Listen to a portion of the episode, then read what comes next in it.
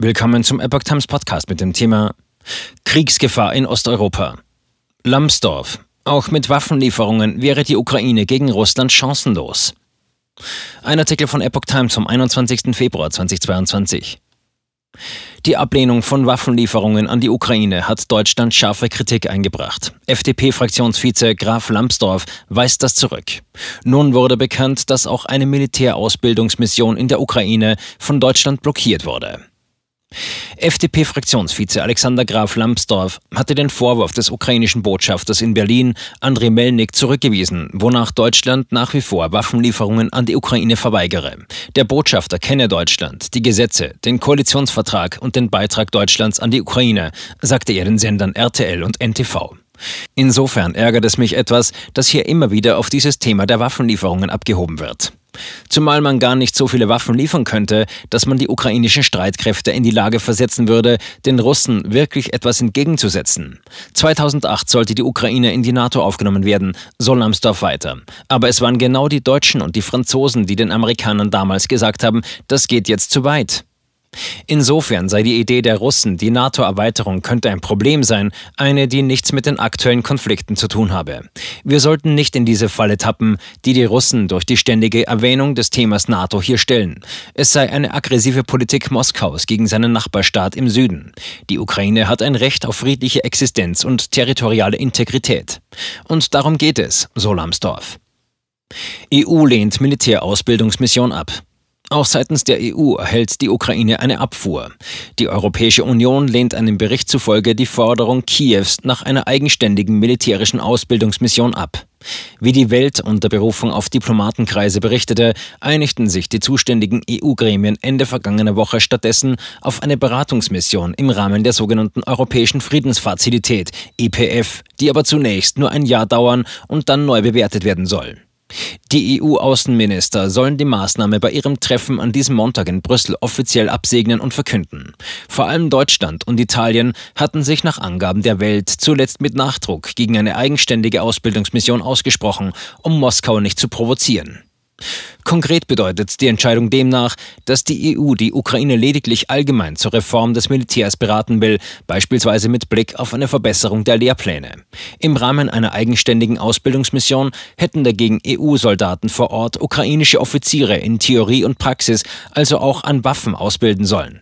Dies hatten neben der Ukraine auch die baltischen Staaten und mehrere osteuropäische Länder wie Polen monatelang in den EU-Gremien gefordert. Kiew hatte diese Forderung erstmalig in einem Schreiben der Verteidigungs- und Außenminister Ende Juli an EU-Chefdiplomat Josep Borrell formuliert. Grund für die Forderung war damals, dass Russland bereits im Frühjahr vorübergehend bis zu 300.000 Soldaten an der Grenze zur Ukraine zusammengezogen hatte. Groß angelegte Cyberübung.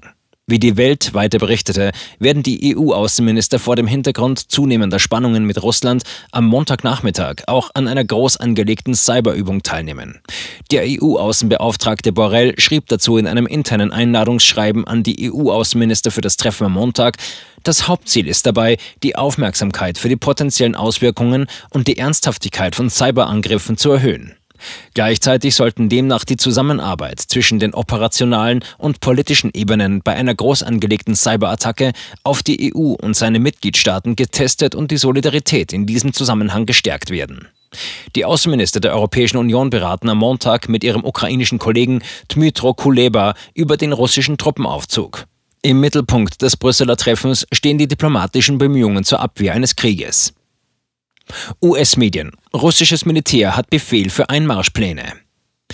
Indes heißt es aus den USA, Moskau habe seinem Militär an der Grenze zur Ukraine den Befehl gegeben, mit Einmarschplänen fortzufahren. Diese Information von vergangener Woche soll US-Präsident Joe Biden zu der Aussage veranlasst haben, dass Russlands Präsident Wladimir Putin die Entscheidung zum Angriff getroffen habe, wie die New York Times und der Sender CBS unter Berufung auf Beamte berichteten. Der Befehl bedeute aber nicht, dass eine Invasion sicher sei, da Putin seine Meinung immer noch ändern könne.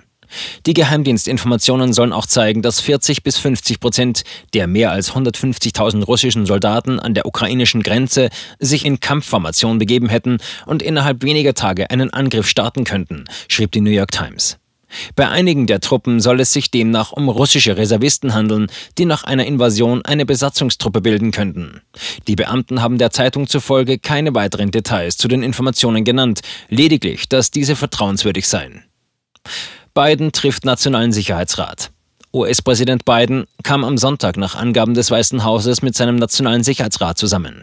Es seien die jüngsten Entwicklungen im Zusammenhang mit Russlands militärischer Aufrüstung an der Grenze zur Ukraine erörtert worden, hieß es.